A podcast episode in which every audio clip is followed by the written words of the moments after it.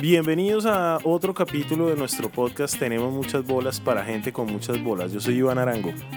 Hola, yo soy Nina y el día de hoy estamos con dos invitados muy internacionales. Este podcast se ha vuelto internacional en este momento. Preséntense chicos. Eh, somos Flor y... Eh, Ray, yo soy Ray. Y yo soy Flor. Bienvenidos. Eh, ellos tienen un proyecto desde hace más de cinco años, dijimos. Este último proyecto, tres años. Ok, este último proyecto realmente han pasado por varios, varios ensayos que han ido evolucionando y han hecho que hoy en día Orange Company Ahí, así es. se ha reconocido por estas zonas con sus camionetas anaranjadas. Sí, la verdad es que pues de pronto la presentación em, la voy a extender un poquito y el tema es un tema de trabajar con el campo en Santander eh, y particularmente exportar cítricos ¿no? en este momento. Sí. Cuéntenos un poquito de cómo, cómo empieza ese proyecto, ustedes, cómo, se- o sea, cómo terminan dos holandeses viviendo en Cañaveral. Eh, bueno, por definición, pura locura, obviamente. Eh, no, los dos holandeses ya tienen ocho años aquí en Colombia eh, porque busquemos aventura inicialmente y vemos mucho potencial en el sector agrícola de Colombia y por eso estamos aquí. Inicialmente era, bueno, eh, la- el proyecto primero era un grande duelo de cabeza, aprendemos mucho y igual eh, que- queramos creer en Colombia y queramos eh, continuar buscar negocios aquí y mejorar a todo el campo. ¿Sí, no? Sí, pues quizás eh, un poco más largo la historia, pero llegamos primero a Aguachica, César, El Ah. horno. El, hor- el, ho- el- el horno de Colombia, eh, a hacer un proyecto de cultivar eh, melón y papaya. Eh, no nos fue muy bien y en 2016 montamos una empresa que se llama Orange Export ah, en Girón o Florida Blanca y trabajamos con 40 productores de limón. Casi en- 50. casi, oh, perdón, Ray, casi 50 productores de limón en, en Santander. Bueno, ustedes, eh, bueno, gracias por esa introducción tan formal. Falta, pues, falta un elemento que no me acuerdo que si lo dijimos y es que es un producto orgánico, ¿no? Que vamos a hablar como de, de algo clave que de pronto no todo el mundo está tan familiarizado con este término. Eh, sí, todos los productos que exportamos nosotros son orgánicos, entonces son eh, producidos sin químico, sin nada artificial, como el, bueno, no como el Dios nos manda, pero eh, como... Ay, cortamos esta parte, entonces... No, pero todo es orgánico y hasta comercio justo. Y la idea detrás de esas certificaciones es que el consumidor en Europa y Estados Unidos está puesto de pagar más por un producto sano en términos de sostenibilidad y también eh, los empleados en campo. So, sí, así podemos exportar el mismo limón a más alto valor y así queda más por el productor y el- el trabajador en campo. Claro, y eso de todos modos transforma la tierra también, ¿no? Porque al echar tanto, ahorita hay toda una controversia en Colombia que siempre ha sido el tema de, del rocío para matar del, del, gliso- del glifosato, y así como glifosato seguramente hay más. Hoy tuvimos la oportunidad de ir a, a conocer algunas de estas fincas eh, y ustedes nos contaban de cómo también es todo un circuito, ¿no? O sea, es un circuito de los animales que están en esa tierra, de inyectarle microorganismos, eh, incluso hongos, para, para contrarrestar, eh, no sé, las, las plagas que puedan haber. Y, y eso realmente se siente en, en el producto final, ¿no? Eh, sí, como hemos hablado hoy durante estas visitas, es que eh, todo tiene un balance. Y cuando nosotros matamos por controlar uno o dos hongos, matamos todos los hongos, vamos a desbalancearnos. Y cuando algo no está en balance, va a llegar más problemas. Igual como usted come mucho hamburguesas, usted lo engorda. Ves saludable desde una distancia. Pero ¿Está diciendo que yo como muchas hamburguesas, eh, Ray, o qué? ¿Cómo así? Helados el más que público todo. Bucaramanga. Continúa, por favor. Pero, bueno, la balanza entonces. No, cuando hay un buena balance en la tierra, en sus alimentos y todo, hay menos plagas, hay menos enfermedades. Y estas que buscamos en el orgánico. Y yo soy súper feliz que podemos mandar un producto sano al consumidor alemán que le encanta eso y al mismo tiempo podemos mejorar un poco nuestros campos aquí en Colombia. Bacanísimo, la verdad es que sí es un impacto tremendo a la ecología y a la economía, o sea, eso sí realmente es, eh, es un del tipo de economía que Colombia está esperando, pero yo les quería preguntar que nos cuenten la historia, ¿por qué Colombia? ¿Por qué Bucaramanga, Santander? ¿Cómo terminan ustedes acá? Ahorita vamos a profundizar un poco más en el proceso de, de exportación y de trabajo con la gente del campo, pero, o sea, ustedes eran unos manes que estaban en, en Holanda y pusieron el dedo en el mapa y dijeron Bucaramanga, Santander, ¿suena interesante o qué? Y, sí, Iván y Nina, en casi, en cierto sentido que sí, porque Ray trabajó en fruta fresca y encontró que cerca de Agua Chica hay una finca que tiene mango orgánico. Nosotros siempre queríamos algo con orgánico. Y trabajamos en Holanda, eh, donde en invierno está el sol sale a las 9 y el atardecer ya es a las 4, o sea, ha sido días muy cortos y más que todo Ray, a Ray no le gusta despertar con- eh, Ahora el público, ¿no? O sea, a Ray, bueno, cortamos Toma, eso. Eh, a Ray no le, bueno, a Ray no le gusta esos días tan cortos y ah, sentíamos, eh, pues, estamos, que la necesidad, o eh, queríamos aventura. Y como que los dos trabajamos eh, eh, en la universidad, hicimos pasantías, Ray estudió en Sri Lanka, en Kenia, en, ¿qué más? Eh, Egipto, en eh, eh, Kenia, Tanzania, fui un ratico. Sí, y yo en Ghana y en Noruega, entonces siempre estuvimos afuera de Holanda y nos gustó. Eh, y bueno, a aventurar y no tuvimos nada que nos quedó. Pues la familia obviamente está en Holanda, pero eh, no, No. tuvimos casa, no tuvimos trabajos, digamos, con tanta proyección de... Na- nada "Uy, de perder, básicamente. Sí, no, No- tuvimos mucho de perder. Y, y que debe aumentar es que en nuestra visión Colombia era y Colombia es un alto, alto potencial en el sector agrícola, es donde trabajamos. So, es, es como ir como eh, ser modista y ir a París. Así, así vemos Colombia un poco. Sí, muy buen anólogo. ¿Cómo es? Analogía.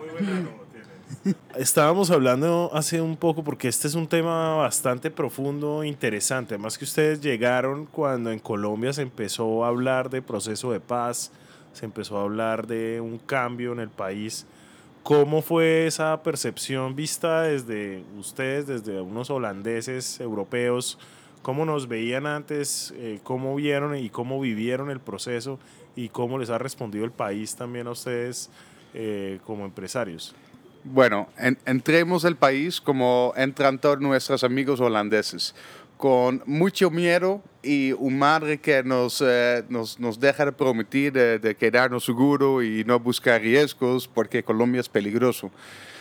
Hemos encontrado un país con gente súper feliz y por 99.9% gente muy amable que quiere el bienestar de usted y esta nos da la fuerza y, y- y la esperanza de quedarnos y ayudar a esta gente de, de mejorar este país.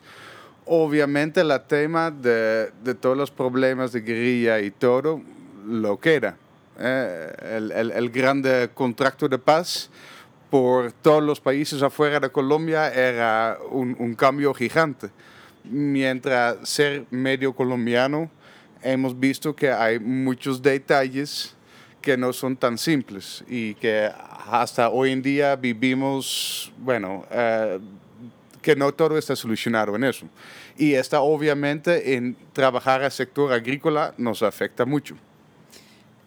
Solo quería agregar algo que, em, pues yo quiero, siempre me siento un poco incómoda hablar de tema de paz porque nosotros no hemos vivido la violencia. O sea, llegamos cuando ya era, pues seguro, no había paz, pero llegamos en 2011, entonces ya era bastante relajado, más que todo en las ciudades, ¿no? Y, eh, y yo creo que algo que fue muy interesante es que pudimos leer sobre el, proceso de paz en los periódicos holandeses y dijeron, hay paz en Colombia, mientras que aquí vimos que es mucho más un proceso y que estamos en el proceso de paz y que es el primer el paso. El proceso del proceso. Sí, quizás. Bueno, pues qué lindo porque sí se pues han resaltado unos valores muy bonitos de, pues, de la cultura colombiana que es como ese esfuerzo de trabajar em, y lo que hablábamos ahorita que hace falta mucho conocimiento en, en nuestro campo, ¿no? Es, es increíble ver eh, tanto espacio, tanta posibilidad para, para, cultivar, para hacer cosas, pero que los mismos campesinos no tengan el conocimiento de, de, cómo hacerlo y cómo ganar mejor provecho de esto. Entonces, me gustaría que nos contaran un poquito cómo ha sido, eh, digamos que esa mentalidad de ustedes venir, explicarles qué significa un producto orgánico, porque pues para mí siempre ha sido, pues si viene del campo es orgánico, o sea, como así. Si se mueve y está vivo es orgánico. Bueno, sí, sí, sí, en teoría usted tiene razón, pero en la práctica viene con mucho veneno. Em, bueno, es que como arrancar es, tenemos el gran lujo, y esto es que estoy repitiendo cada vez, que hay un consumidor en este momento, en este mundo, que está realizando el daño que está haciendo sus consumos en fruta, pero también en juguetes o algo, y que este consumidor hoy en día, más que todo en Europa y Estados Unidos, está puesto de pagar un poquito más por un producto que está producido en una manera sana, que nos mantiene el mundo en como es ahora.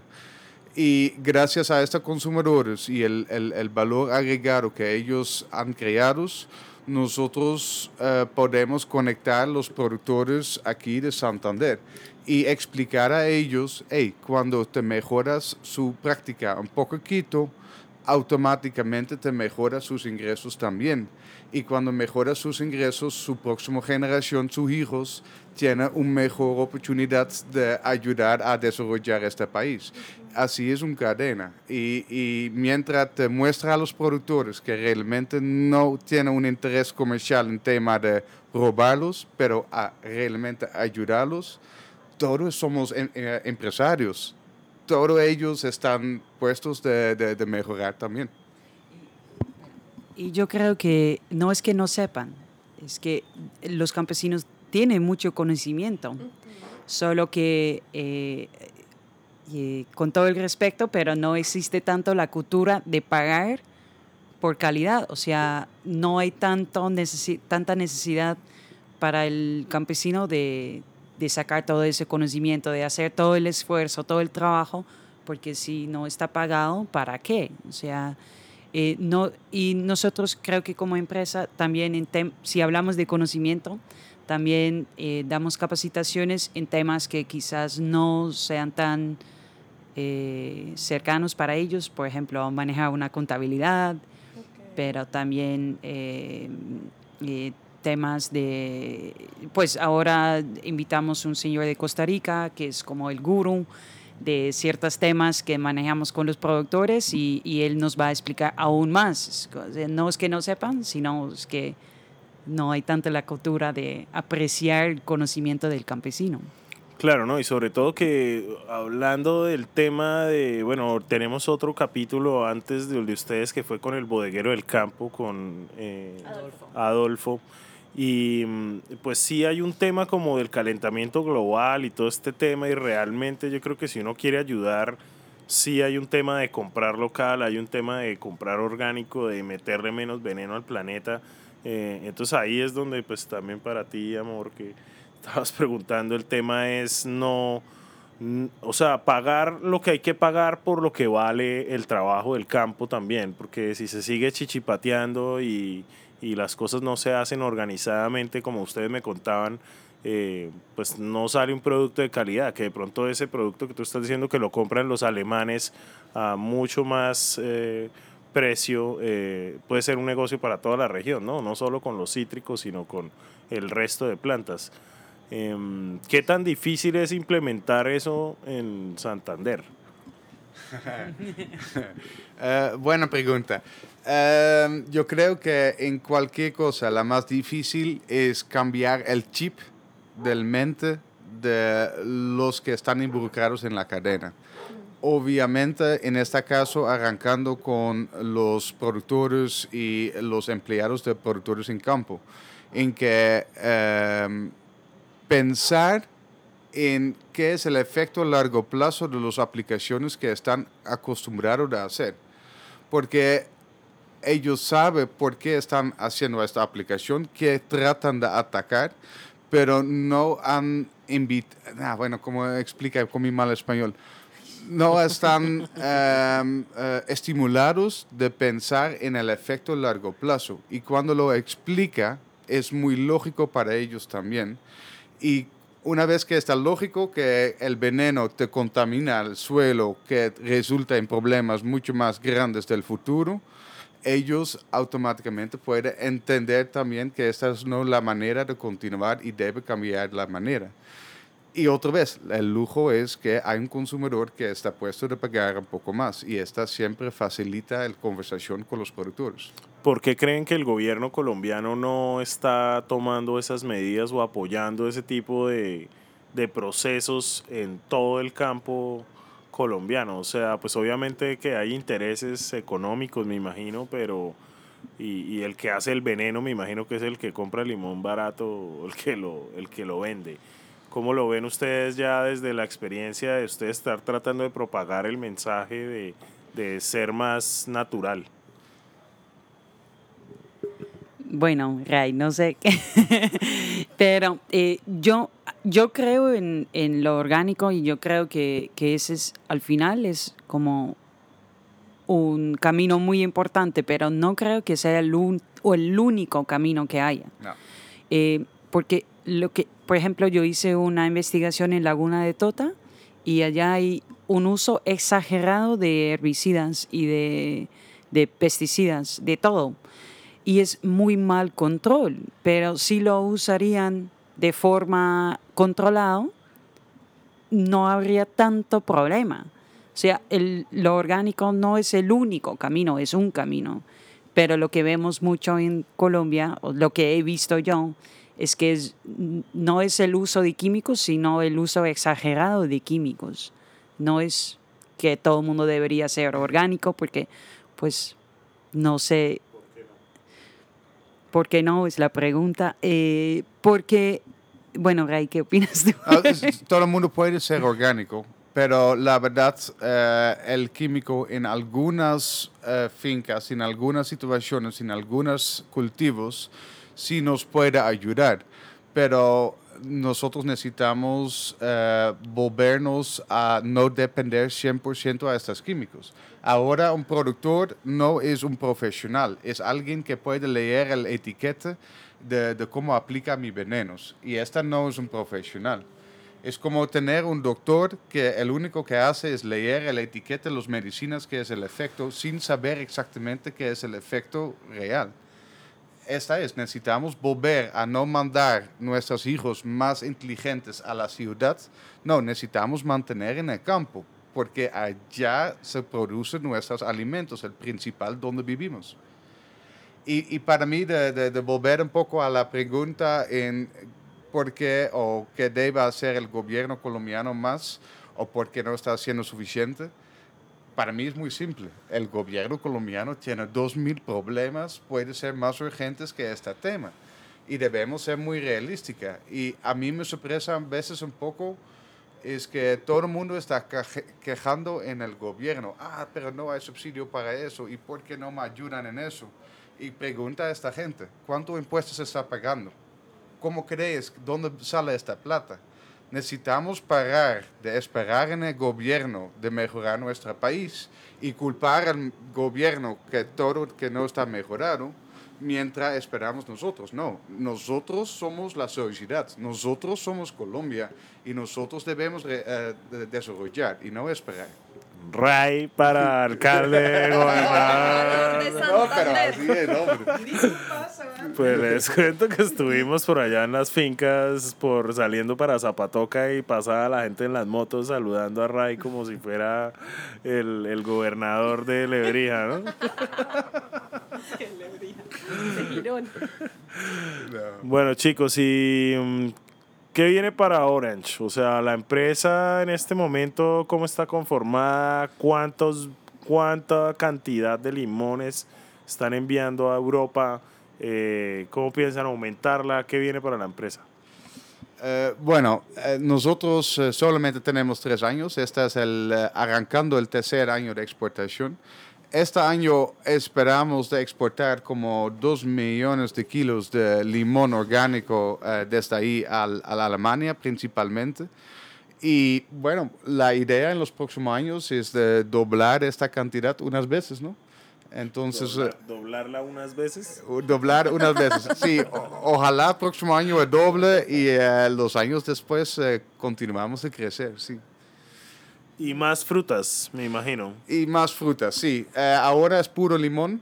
Eh, estamos buscando unos otros cultivos. Estamos eh, tratando de hacer unas pruebas en cultivo orgánico, porque cada finca es diferente, cada tierra es diferente. So, en teoría todo es posible, pero vamos primero a mostrar en práctica y cuando nos va bien, expandimos en todas las fincas y buscamos otras salidas por otras fincas para también conectarse con el mercado internacional bueno, quizás una anécdota, ¿cómo es? bueno, eh, hace rato tuvimos un problema y fue un, fue un poco tenaz y no sabíamos el futuro de, de Orange. Y pues, bueno, bastante complicado y, y pensamos, ¿qué, ¿qué está pasando? O sea, pues nosotros podemos parar, sacar el dinero de la empresa y vivimos bien. Por un par de años podemos, o sea, vamos a viajar o montamos otra empresa, lo que sea. Pero pensamos los empleados, los proveedores, los productores y nos dimos cuenta que para nosotros Orange Export no es solo una empresa, sino, o sea, Ray siempre refiere a Orange como la familia Orange y realmente creo que es, vamos por ese camino y que esperemos que, que la familia crezca en productores y también en empleados y, y hemos sido empleados y queremos ser buenos empleadores también o sea, tratar me ha bien a todos. Me ha parecido muy chévere todo lo que han contado porque más allá de, pues generalmente la gente que hace negocios está pensando en cumplir con sus metas económicas y ya, pero hemos visto y ustedes nos estaban contando ahorita que ustedes están capacitando campesinos, están capacitando productores, están a su propia gente, incluso llevando la Holanda de viaje a que conozca eh, o sea, están afectando bastante gente alrededor, más allá de la exportación de limón, ¿no? Sí, correcto. Eh, todos los años hacemos... Correcto. Correcto, correcto, Iván. Em, todos los años organizamos la fiesta de aniversario y cada vez va más gente y la gente invitada son los productores, sus empleados y nuestros propios empleados.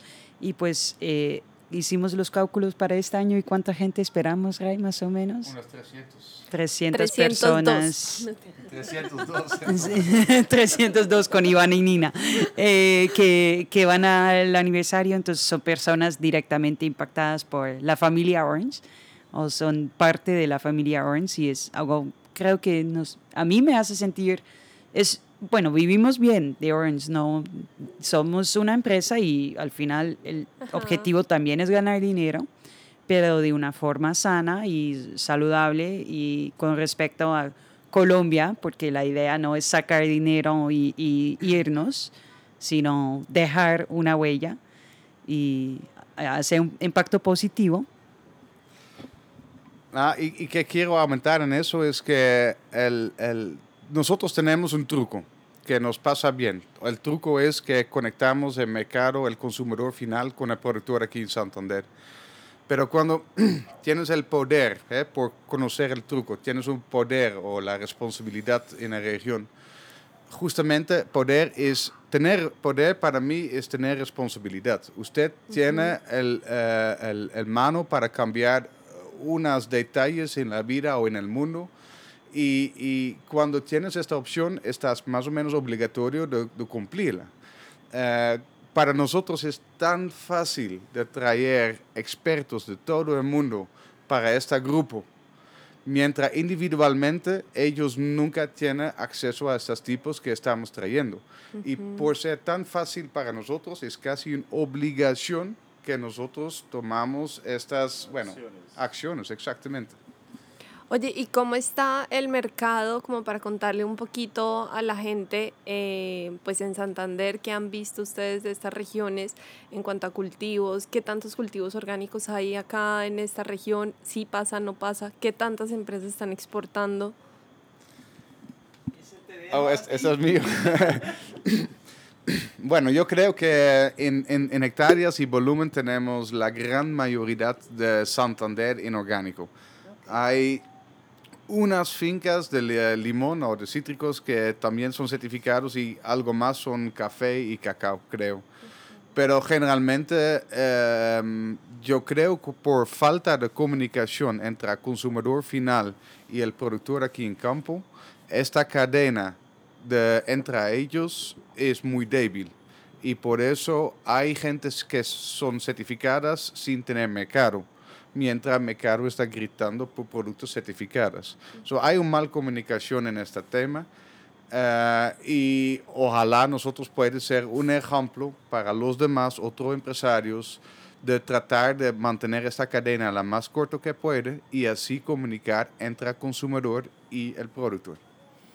Bacanísimo, ¿no han pensado como en dictar cursos en Santander al respecto? O sea, como en seguir un proceso de educación, porque pues a mí me parece que eso es lo que hace que Colombia pueda llegar a otras, pues no solo Colombia, sino pues todos esos pequeños productores que de pronto están allá con su, ¿no? con su cosechita, con su gulupa, con su cosita, eh, que llevarla a Europa es algo casi que impensable, ¿no?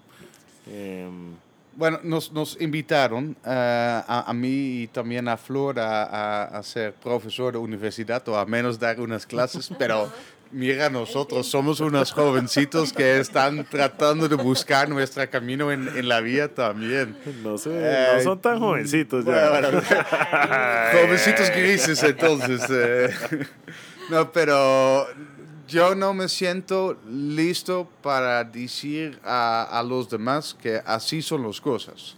Estoy en mi camino de buscar también qué es la cosa y qué es el camino mejor para tomar. Y mientras yo no tengo sentido que yo sé, no soy puesto de, de, de, de educar a los demás. Qué prudencia, Dios mío. Definitivamente para la alcaldía, para la gobernadora. Ojalá sí fuera entonces. Oye, ¿alguna vez se soñaron esto? ¿Alguna vez cuando estaban, se imaginaron tener esta empresa o fue algo que se les fue dando? ¿Cómo surgió eso? Uy, eh, qué buena pregunta. Yo creo que siempre, bueno, raíz de una familia más comercial y yo soy de una familia donde emoción es muy importante. Y creo que en nuestro matrimonio, porque también somos esposos, socios y esposos, eh, y, y, en nuestro negocio hemos, buscando, hemos, hemos buscado como... Eh, como el camino, eh, sí, el equilibrio entre esos dos, eh, entre esas dos cosas, ya la economía y, y la, y el, lo, la parte emocional y, y, cuidar para los demás. Y creo que por ahora, en este momento, para mí es mejor que habíamos soñado eh, porque vamos por el camino eh, nos pode, correcto y nos podemos ver en el espejo y decir, lo hacemos sin hacer trampa, eh, sin dañar a nadie, hasta que sé yo, eh, sin aprovechar, somos, o sea, tratamos de hacer, como ya dije, tratamos de ser buen empleador, eh, buen cliente, buen proveedor bueno, yo creo que sí. Antes de este, ¿habían tenido otra empresa o esta es la el primer emprendimiento que ustedes tienen? eh, sí, eh, llegamos a Colombia a hacer un proyecto de producción en, bueno, en agua, cerca de Agua Chica, en Morrison. Eh, fue un cultivo de melón y papaya también para exportación, pero nos fue requete mal. ¿Por qué? ¿Qué les pasó? Había un animalito, un gusano, que comía un huequito en los melones y pues obviamente melón con huequito no se puede vender. Em, fue un fracaso total porque, o sea, siendo de Holanda donde tenemos estaciones, la, eh, la presión de las plagas es menos. Y aquí en los trópicos la presión de plagas es bastante alta. Entonces nos dimos cuenta de esa plaga un viernes y estimamos que 5% del cultivo fue afectado. Pensamos, bueno, mm, bueno, no, malo, vamos a pensar en una solución el sábado y domingo y regresamos el lunes y el lunes ya está, estaba infectado, o, eh, bueno, sí, ya 70%. O sea, fue un animalito que también se multiplicaba muy rápido. No encontramos nada en la literatura porque en el cultivo convencional no es un problema porque matan a, ese animal ya eh, con otros... Eh, químicos. con, sí, con químicos. Y eh, pues nosotros no tuvimos la solución y cada vez pensábamos que tuvimos la solución y cada vez resultaba que no. Lo intentábamos por tres años y después dos años más con papaya. Eh, pero nos fue muy mal, pero bueno, ya colombianos de corazón. mami, no tan negativa, ¿no? Oh, Porque hemos hablado esta anterior. Inicialmente, arranquemos con el melón, una de las primeras en el mundo tratando de hacer este orgánico, mientras todo el mundo nos diga, el orgánico no te va a rindar, el orgánico no se produce tanto como convencional.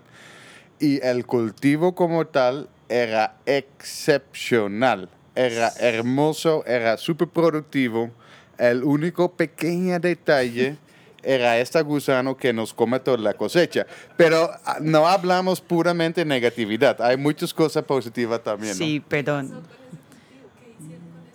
Bueno, los, los gusanos hicieron todo, pero eh, no, al, al, al, fin de día nosotros cortemos este melón con huequito de gusano y al fin de día estaban cosechando más melón con, con hueco que melón de exportación. Entonces nos mandemos contenedores medio hecho o medio llenado por simplemente botar la gran mayoría por un huequito. Y está, bueno, los vacas eran súper felices porque los vacas comieron melón como un loco esos días. Sí, eso es lo que hicimos con ese cultivo. Alimentar vacas. Alimentar vacas. Bueno, me imagino que se han recorrido bastante Colombia y bastante Santander. ¿Qué les ha gustado de Colombia y, particularmente después de Santander? Eh, ¿Qué lugares han visto, eh, que han conocido que les haya, que les haya tramado, pues que se ha pasado bacano? Bueno, primero para todo Colombia, ¿no? Porque Colombia era para nosotros el primer país en Latinoamérica que, que entremos, que visitemos, que vivimos. Y bueno, una vez que tiene un país de, indicación de Latinoamérica o de Sudamérica, piensas que todo Latinoamérica es así. Y por un otro trabajo, a un momento yo estaba viajando por, por unos años a casi todos los países de Latina y Sudamérica y no, Colombia es la más chévere, hombre. No, cuando una llegas aquí en el aeropuerto, entras cinco minutos a un broma, sea con eh, un otro pasajero o, con el taxista o algo, hay un broma, hay un sonrisa. Y para mí esta es Colombia, hay un sonrisa, no importa qué pasa, pero siempre hay un sonrisa y hay una razón de disfrutar la vida. Y esta es tan excepcional que, no, para mí esta es el punto uno de Colombia. Um, al lado de eso, Santander, bueno, llegamos aquí más por coincidencia inicialmente, pero ahora amamos a Bucaramanga. Y, gracias a Dios por mi trabajo, yo estoy viajando y manejando mucho en, diferentes lados de Santander y qué hermoso es nuestro departamento. Qué genial. Cuando, cuando manejas de, de Zapatoca a, a, o de Zapatoca a, Barichara, esta ruta, hombre, es, es, que yo estaba manejando, pero yo prefiero de dejar a alguien diferente de manejar y solamente mirar afuera. Qué hermoso es nuestro departamento.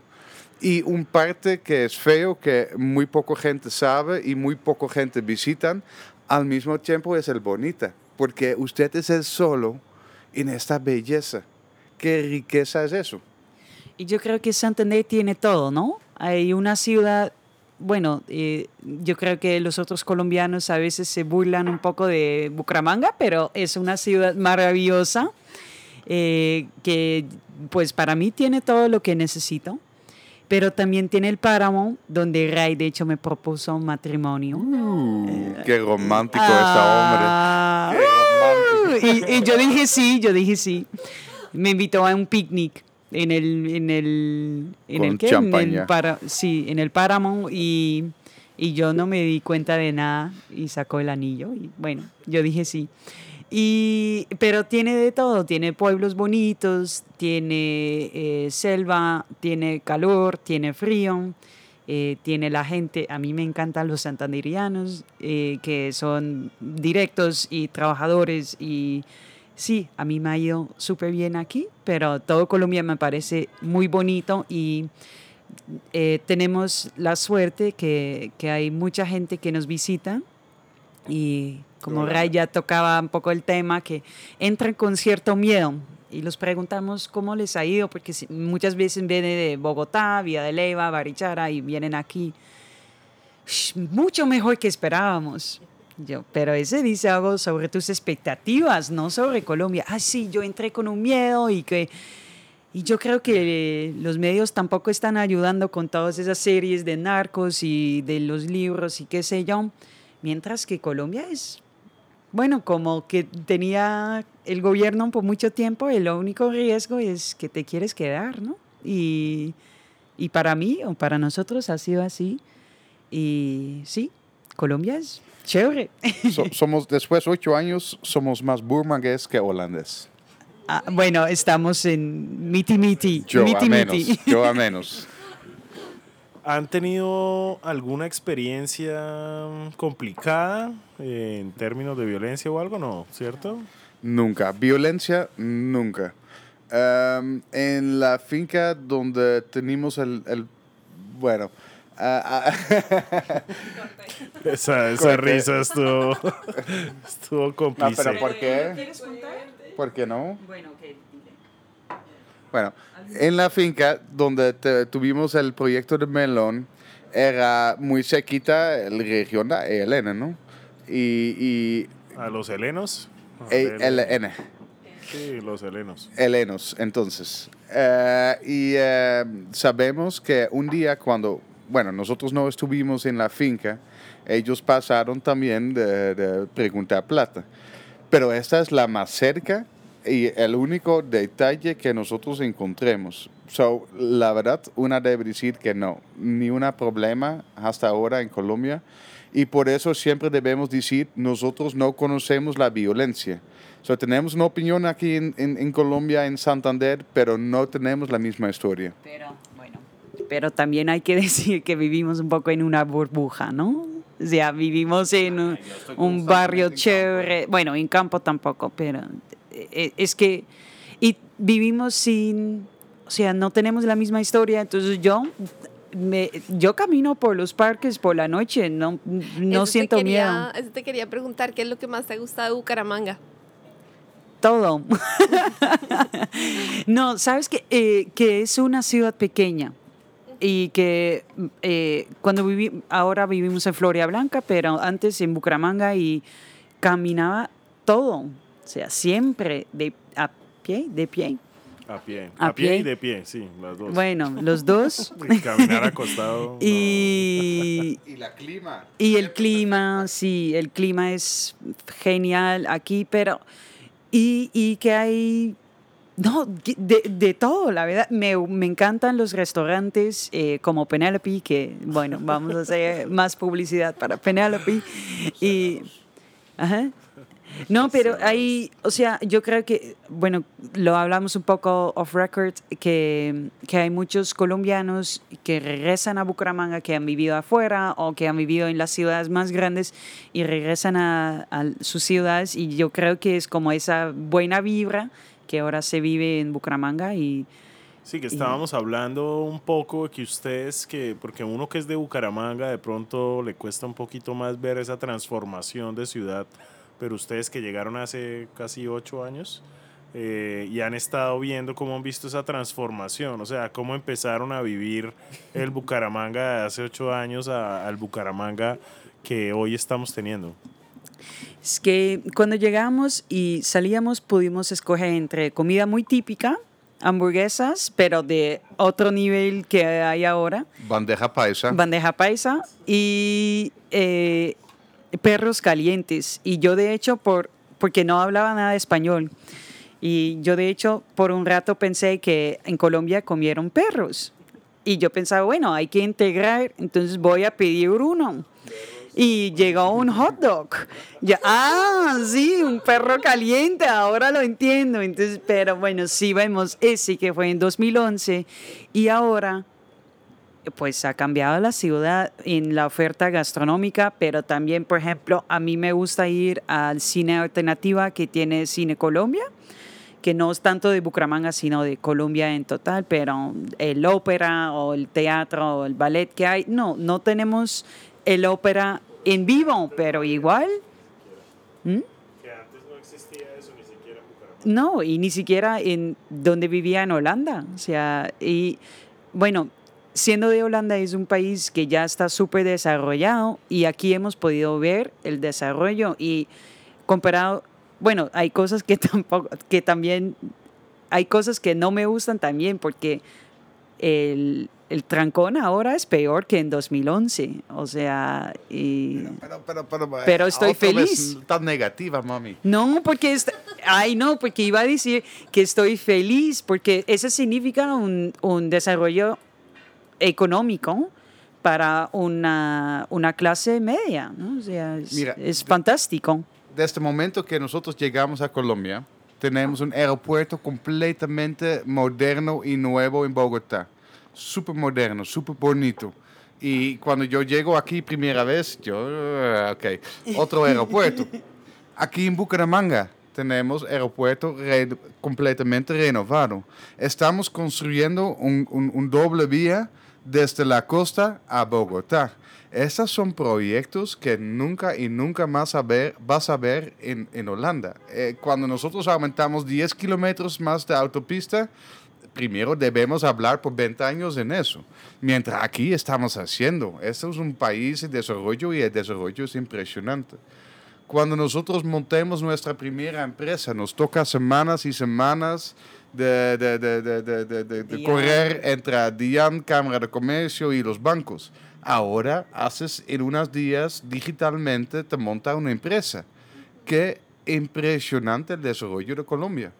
Sí, los hospitales también. Hemos visto eh, la apertura de Foscal Internacional, de HIC, o sea, pues para mí son indicadores de desarrollo rápido y genial. Y genial sí.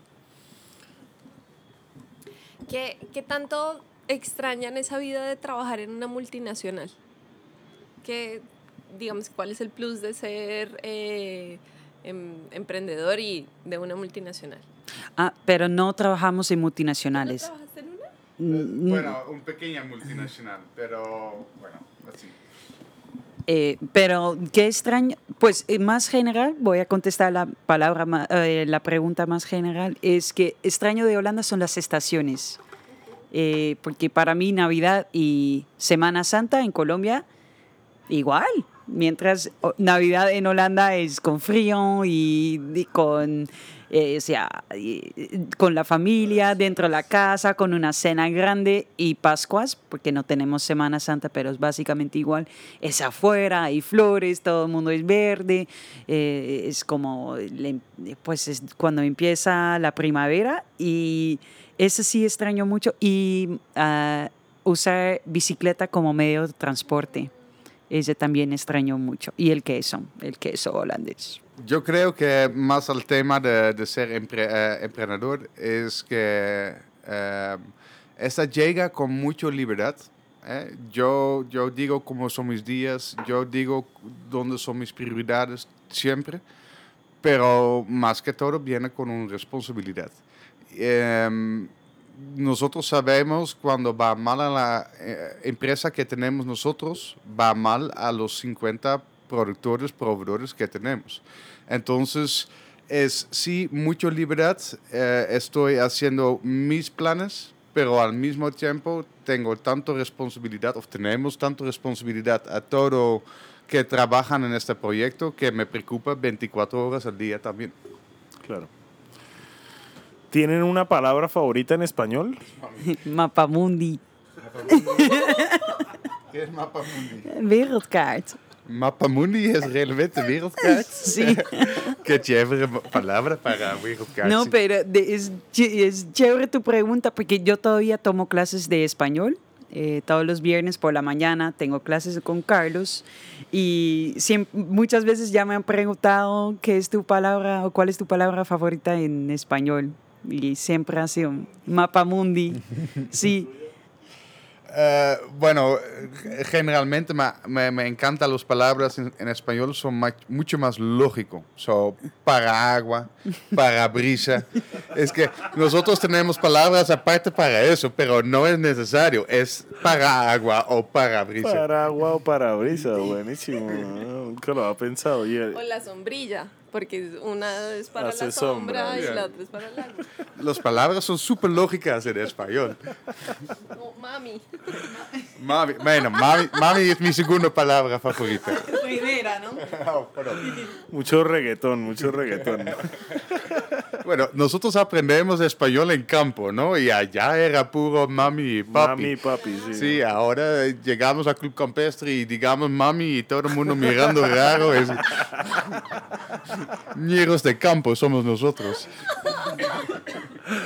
Buenísimo. Bueno, chicos, la pregunta de este podcast, Flor y Ray, que, bueno, primero que todo agradecerles por invertir en Colombia, por esa buena vibra. La verdad, son gente muy bonita que creo que es muy chévere conocer gente que le está inyectando a la economía del país legalmente, dándole trabajo a mucha gente. Eh, creo que se deben sentir muy orgullosos de lo que están haciendo. ¿Qué es tener muchas bolas para ustedes? Practiquemos en esta pregunta. Sí, lo hemos practicado. no, primero Nina y Iván, muchísimas gracias por tenernos en, en el podcast. Somos súper fan del podcast y es un honor de, de ser invitados, de estar invitados en, bueno, para mí tener muchas bolas es, seguir tu corazón, eh, confiar en tu intuición, pero también poder admitir cuando se haya equivocado. Y para ti, Ray. Es, es claro que usted um, um, reservó más días de pensar en una buena respuesta que yo. Yo arrancó esta tarde de pensar que, que sea buena respuesta de esta pregunta. Yo, y también me falta mi español en, en decir tan bonita como usted. Pero para mí es uh, cuando tienes un plan, seguramente hay dos mil problemas potenciales que hay no piensa tanto en los problemas, piensa en su plan, crea en su plan y eh, hágala en su visión, hágala. Eh, cuando vas a tener el focus en los problemas potenciales, nunca vas a arrancar algo. No tener miedo por los problemas, vea su visión. Qué fuerte y súper poderoso, me encanta. Eso... Bien, vamos, sí, eso tiene que estar amarrado. Yo creo que, pues nosotros creemos, estamos súper confiados de que nuestro podcast lo escuchan mucha gente que está emprendiendo, que tiene su negocio, que tiene sus proyectos andando. ¿Qué consejo, aparte de, de ese tan importante que diste, Ray, tienen para darle a la gente? Bueno, yo no tengo tanto consejo, pero el consejo que, bueno, la motivación es si dos holandeses sin hablar español pueden, pueden eh, empezar una empresa, cualquier persona lo puede hacer. Y mi consejo es, pues va un poco aliado a, los, a lo que dijiste tú, Ray, como que es tener muchas bolas, es, es confiar en tu visión, en tu, en tu plan. Y si crees en algo y si lo puedes hacer con pasión, mucho mejor. Fantástico. No, estoy, bueno, yo quiero en mi punto de tener bolas. Entonces, es como Elon Musk. Em, cuando él arrancó con la idea de tener carros en puro eléctrico, todo el mundo dijo que él estaba loco, él no sabe las cosas y no puede. Y mira dónde es, él está cambiando el mundo. So, no, no escuche tanto a la negatividad de los demás, pero haga su plan. Así, es importante porque mil personas te van a decir, ay, no lo hagas tu madre, no, uy, porque tienes un buen sueldo en la empresa X, o tus amigas, ah, no, porque no te vamos a ver. No, si tú lo quieres hacer, hazlo. Es tu plan, tu vida, solo tiene una vida, ya, hazlo. Pero hágala porque tienes un sueño, porque tienes una visión. No hágala por ser empresario. O por tener... Porque empresario como tal no es tan genial como se parece de afuera es, es, es muchos problemas, muchas preocupaciones y únicamente puedes avanzar eso cuando hay una visión y quieres cumplir que es su, su visión. Ah, sí, y sí, porque lo hemos visto en otro, o lo hemos escuchado en otros podcasts también, pero si tu único objetivo es ganar dinero, mejor te quedas eh, empleado. Eh, emprender es, pues, el dinero es el segundo lugar, lugar. El primer lugar es pasión, visión, quiere cambiar el mundo, quiere hacer el cambio, tener un impacto positivo, ser feliz, tener libertad, pero dinero es como puesto número 10. Bueno chicos, otra vez muchísimas gracias por estar en este podcast. Eh, la verdad muy iluminador. Mm. Pasamos un día increíble con ustedes. Y bueno, ¿dónde los pueden encontrar la gente que quiere saber más de Orange? Estamos bastante escondidos. Estamos en Twitter, pero no sé cómo y la verdad no usamos las redes sociales. Ah, pero tenemos una página web, sí, www.orange, como orange, guion, medio, export, sin ion, punto com. Y, cuando eres un comprador de fruta fresca en Alemania, sí nos llama. pero, pero la verdad no tenemos ventas aquí en Colombia. Entonces, eh, para mí es muy, para nosotros es muy importante que los productores nos conocen, que los, productores, saben qué estamos haciendo. Em, pero esta no se logra tanto por redes sociales, debe tener más el contacto personal. Pero en la página web pueden leer algunas entrevistas con los productores. Que son súper chéveres. Sí. Ok, bueno, vamos a echarle un ojito. Yo creo que em, pues a nosotros nos encuentran en heladería gelatino, obvio, porque esto... Las más ricas. Sí, los helados muy ricos. Ahí van a encontrar más información acerca de, pues, de lo que vimos hoy. Esperamos postear algunas fotos de, de la finca tan linda que vimos. Muchísimas gracias. Gracias por todo eso que están haciendo. sin duda, el, la semillita que están sembrando va a crecer y tiene mucha fuerza y seguro se les va a devolver muy buen karma por ahí.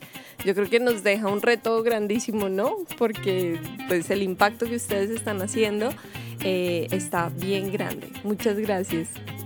Gracias chicos. Gracias a ustedes, súper chévere. Gracias a todos. Nos vemos en otro. Chao.